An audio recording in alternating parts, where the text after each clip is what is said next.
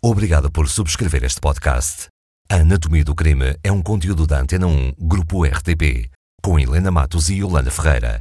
Para mais podcasts rádio, visite antena1.rtp.pt barra podcasts.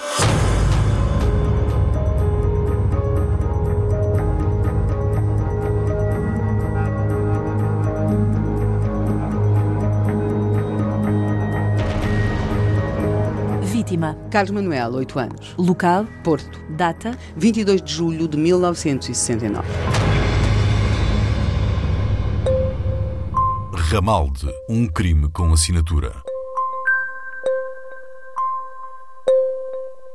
Começamos a história deste crime sete dias depois, a 29 de julho de 1969.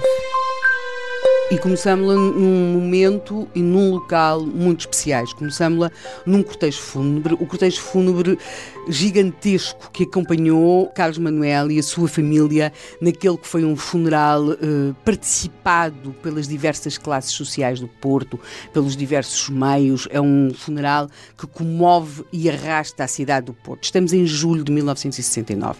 Durante uma semana tinha-se procurado esta criança até que, quando ela uh, foi descoberta, se confirmou aquilo que já se esperava, ou seja, como os jornais da época descrevem, estou a citar, Carlos Manuel tinha sido vítima de um sádico tarado.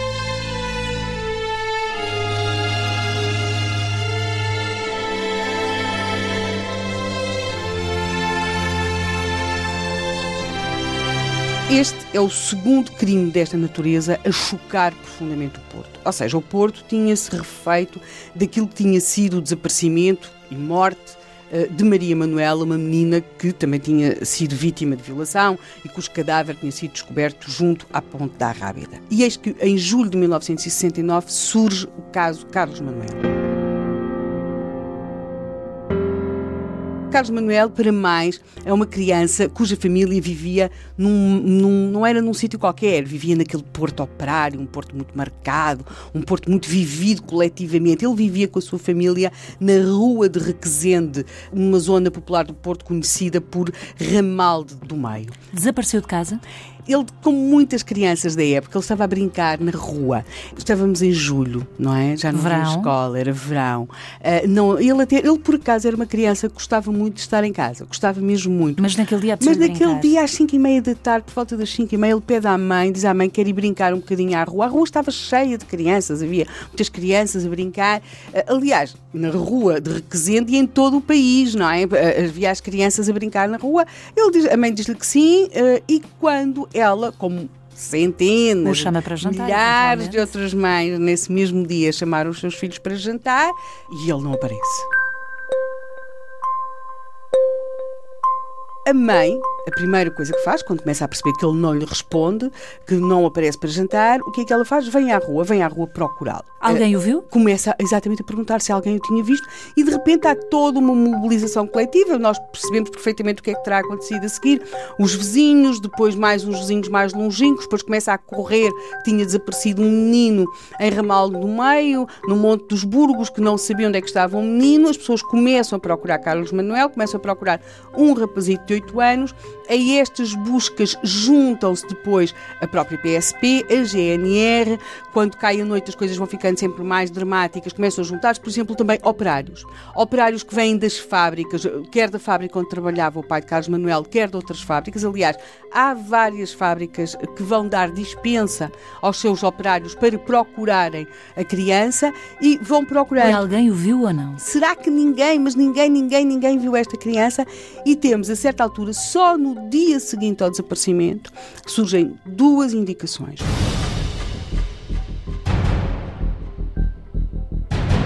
Uma de uma criança que diz que um bocadinho antes das seis e meia, vinha para casa com a avó, a hora é dada pela avó, que estava a regressar a casa com a avó, e ele diz que viu o Carlitos, que ele conhecia, acompanhado de um homem e que eles iam na direção de uma bolsa que ali existia, portanto, que é um matagal que por ali havia. Também existe um homem, um serralheiro, que vivia numa outra zona, no Monte Caulino, e que ele diz que viu uma criança acompanhada por um rapaz por volta das 8 da noite. Mas este homem não conhecia o Carlitos como uma criança que ia para casa com a avó. Mas, entretanto, tinha-se passado uma noite sem se saber da Sim, criança. eh, tem mais já quando estes dados todos começam a juntar. E, portanto, a grande questão é: também seria possível que o Carlos e aquele seu acompanhante tivessem feito aquele trajeto?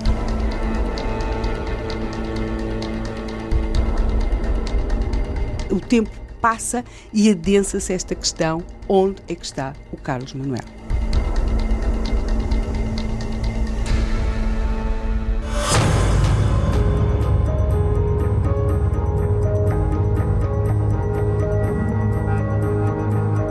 22 de julho de 1969, fim de tarde, Carlos Manuel, de 8 anos, vai para a rua brincar e nunca mais aparece. Há pistas? Durante quase cinco dias, não. Ramalde. Um crime com assinatura. Os dias passam, a polícia regressa aos locais aonde já tinha ido, volta a vasculhar, volta a procurar pistas, mas não aparecem. Não. Até dia 27 de julho. A 27 de julho, há um agente da PSP que regressa a um dos locais onde a PSP tinha estado já mais do que uma vez. É a Bolsa do Martins. Estamos, a falar de um matagal que ficava mais ou menos a 300 metros da casa do Carlos, na rua de Requesente. Estamos na cidade do Porto. Estamos na cidade do Porto e aí finalmente descobre o cadáver da criança. O cadáver da criança estava tapado com arbustos e com fetos. E não é irrelevante para o desfecho desta história que ela estivesse tapada com várias plantas, nomeadamente com fetos. Os fetos são umas plantas que partem facilmente, que se agarram à nossa roupa. Portanto, Vamos ficar com essa vamos pista. ficar com esta pista.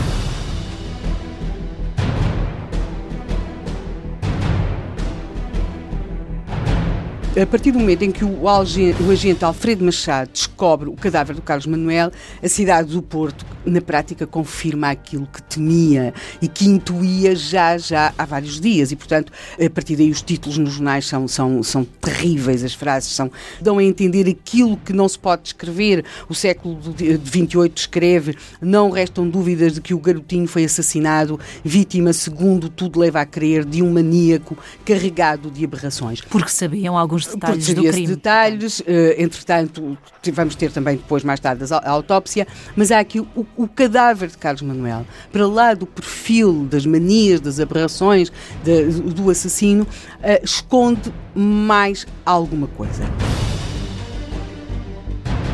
O corpo é descoberto por um agente da PSP, mas a partir do momento em que o cadáver é descoberto, ou chega mais polícia, e chega também a polícia judiciária ao local. E o que é que encontra? Há um inspetor da PJ que eh, chega ao local pouco depois do cadáver ter sido descoberto e ele descobre debaixo do corpo do Carlos Manuel um pequeno papel. Que, tal como os fetos, vai ter um papel muito importante na investigação. Mais uma pista. Mais uma pista, mas esta é uma pista muito séria. Esta pista era um pequeno talão de pagamento. E isso. eh, De ordenado. de ordenado. Chamava-se pagamento de féria. E não era um ordenado qualquer, era um ordenado semanal, porque à época ainda muitos operários recebiam o pagamento semanal. Note-se que tinha sido precisamente no início de 1969 que um grande grupo industrial, eh, um dos maiores grupos portugueses Portugal alguma vez teve, a CUF, tinha começado a pagar mensalmente. Portanto, temos de perceber que um, pequenas unidades industriais, como eram aquelas Era da zona, era a semana E tinha nome? tinha nome. O facto de nome não chega. Tinha um nome, era o nome José Pereira. Talão não tinha data. E podia ser uma Só- coincidência. Só tinha, está. exatamente. Mas para lá disso, correspondia àquela E semana. era ou não? Vamos ver. José Pereira existe de facto, é um, um operário numa fábrica das redondezas. Foi fácil perceber eh, que homem era, mas a primeira preocupação vai ser perceber se é daquela semana. E chega-se àquela conclusão, apesar do talão não ter data, que o talão é daquela semana. E porquê é que é um talão de pagamento daquela semana? Porque o talão tinha, e nós percebemos isso quando se rasga um papel, quando se corta um papel, quando tem um picotado ou não tem um picotado, tinha uma falha. Tinha uma falha, no, ou seja, no corte pegando, pegando naquele talão de féria, juntando com, com as folhas, vá. juntando com as folhas de pagamento daquela fábrica, percebe-se que aquele talão encaixa perfeitamente numa semana, aquela em que Carlos Manuel desapareceu. Há um homem que está identificado, há um talão de féria de pagamento de ordenado que corresponde precisamente àquela semana, não quer dizer que aquele homem esteve naquele local no dia em que Carlos Manuel, ou, ou na véspera, ou na antevéspera em que Carlos Manuel desapareceu. Então estava encontrado o assassino, ou não? Não, não, porque entretanto temos dois homens que confessaram o crime, confessaram ter violado e matado Carlos Manuel. E José Pereira não confessa nada.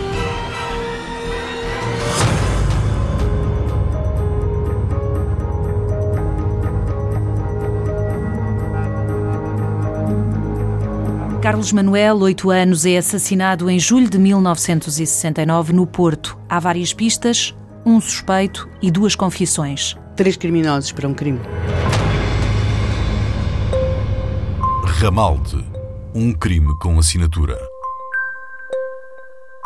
Carlos Manuel desapareceu no dia 22 de julho de 1969. Tinha ido brincar para a rua ao final da tarde.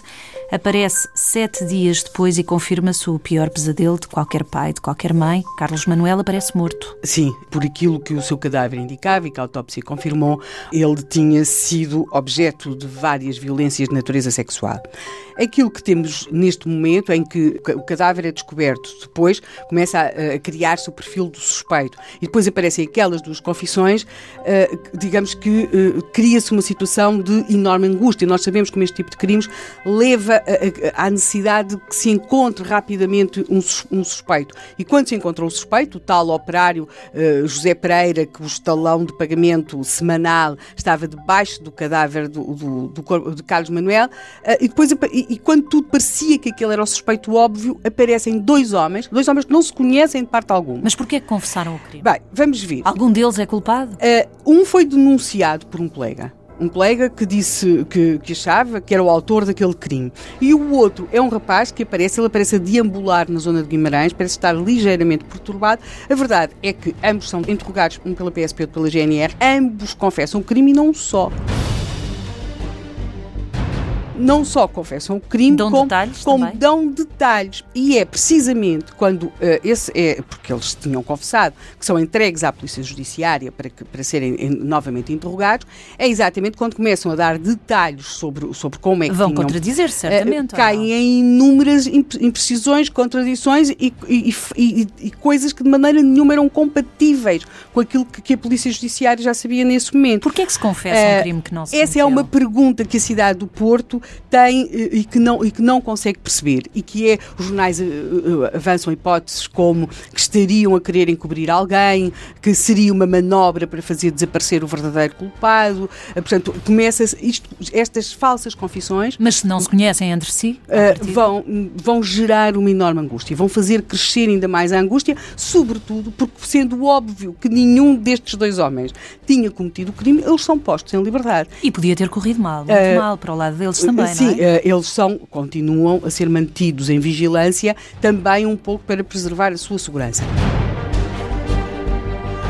a cidade de Porto está profundamente mobilizada, estamos a falar dos, dos, meios operários do Porto, portanto havia aqui uma situação quase que explosiva em, em torno desta situação. E depois temos José Pereira, e José Pereira que para a Polícia Judiciária surge sempre como o óbvio culpado, mantém-se em silêncio. E mantém-se em silêncio, note que os seus dois filhos também são detidos. Que idade tem José Pereira? Estamos a falar de um homem de 48 anos, portanto, mais velho do que aquilo que uh, as duas pessoas que dizem ter visto o Carlitos na noite do seu desaparecimento, ele, ele é mais velho. Note-se que aquela criança que vinha com a avó para casa e que diz que viu indo ao Carlos às 6h20, a avó diz que eram por volta das 6h20 da tarde, a caminho exatamente da Bolsa, do tal Matagal, ele diz que esse homem era um homem jovem. E o tal serralheiro que vivia numa barraca no Monte Caulino uh, diz que tinha visto por volta das 8 da noite um rapaz com uma Também criança, jovem. com um rapaz, também jovem, mas ele é sem dúvida mais velho, e aquilo que vamos ter aqui é que ele vai dar uma explicação para o facto, do, do- do- uma, uma explicação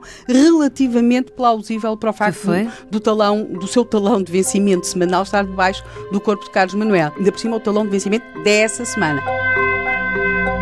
Ele diz que participou das buscas. E é verdade, ele participou nas buscas por Carlos Manuel. Ele, tal como centenas e centenas de outras pessoas naquela Uma zona. explicação que fazia sentido. E, portanto, fazia todo o sentido. Ele, eh, de facto, ali naquela zona terá subido, eh, ter- ter-se-á empoleirado e quando se empoleirou, o talão podia ter caído. mais a mais, era aparentemente mais velho do que o que as testemunhas apontavam. E, e, portanto, havia to- toda uma situação, uma, uma sensação de angústia crescente. Note-se que as- eh, os factos ocorridos no Porto até não eram muito frequentemente notícia em Lisboa. E a questão do crime de Ramalde, como se lhe chamava, ou do Monte dos Burgos, que também é um, um outro nome que se lhe vai dar, faz títulos nos jornais eh, nacionais, estamos a falar do século, do Diário de Notícias, e a certa altura as especulações já há tantas que há quase que um polícia que deixa, que resume a situação com aquele pragmatismo que às vezes caracteriza os polícias eh, e que diz a certa altura a um jornalista isto já há mais assassinos que cadáveres. Estávamos no impasse. Exatamente.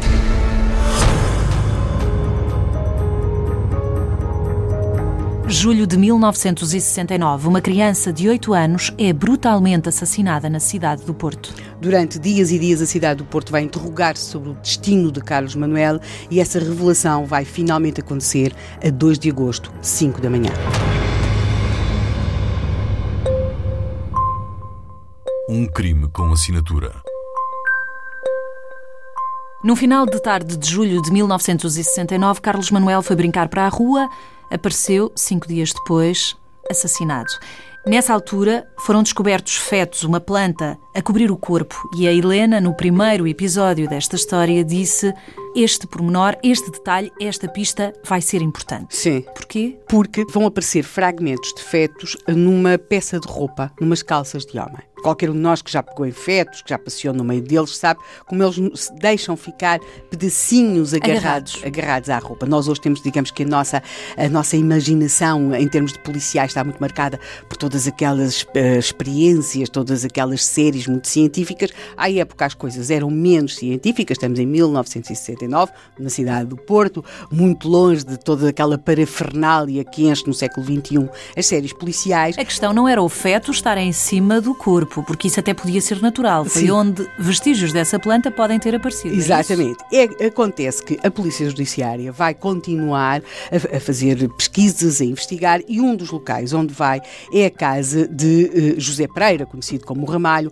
o tal homem cujo talão de vencimento semanal dessa semana precisamente foi encontrado debaixo do cadáver de Carlos Manuel.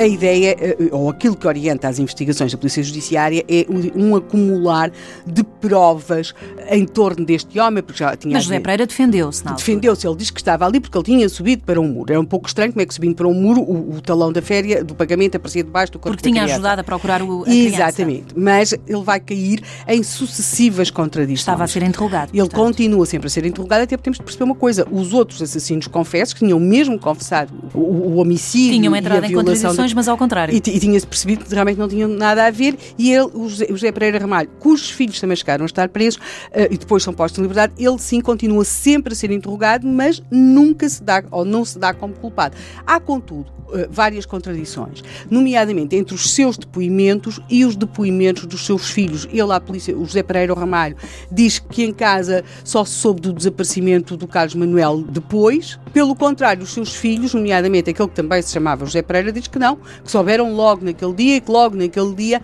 falaram daquele assunto. Teria alguma coisa a esconder, então? É, são, é o acumular de várias contradições. Na casa de José Pereira Ramalho são encontrados o que à época é dado um enorme destaque, sobretudo nos jornais, eh, estou agora a citar, eh, fotografias pornográficas e leituras imorais, fim de citação. Porque a casa foi toda revistada. Toda revistada e a sua roupa também. E na sua roupa, de facto, foi, foi encontrado um par de calças com vestígios de fetos. Mas se tinha participado nas buscas da criança. Exatamente. E aquilo que vai acontecer é que José Pereira Ramalho vai continuar a ser sucessivamente interrogado pela Polícia Judiciária e vai sendo confrontado com várias contradições, com um acumular de provas, ele vai negando, negando, negando, até que na madrugada de 2 de agosto, às 5 da manhã, ele confessa.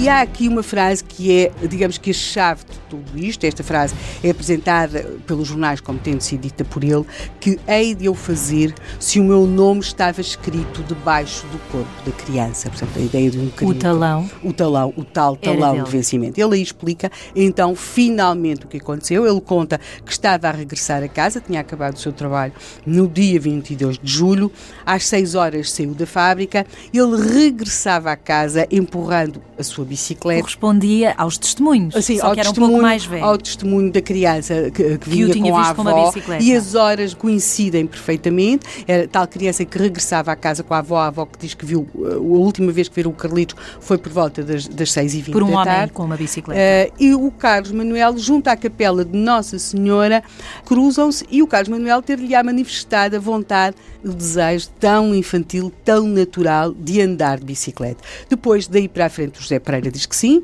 e daí para a frente, o, o, digamos que a cidade do Porto já sabia perfeitamente o que tinha acontecido. Carlos Manuel foi levado para a Bolsa do Martins. Na verdade, a partir daí, a reconstituição do crime vem apenas confirmar aquilo que já se, já sabia, já se intuía, já se temia. No verdadeiro sentido da palavra, o crime de Ramaldo foi um crime com assinatura.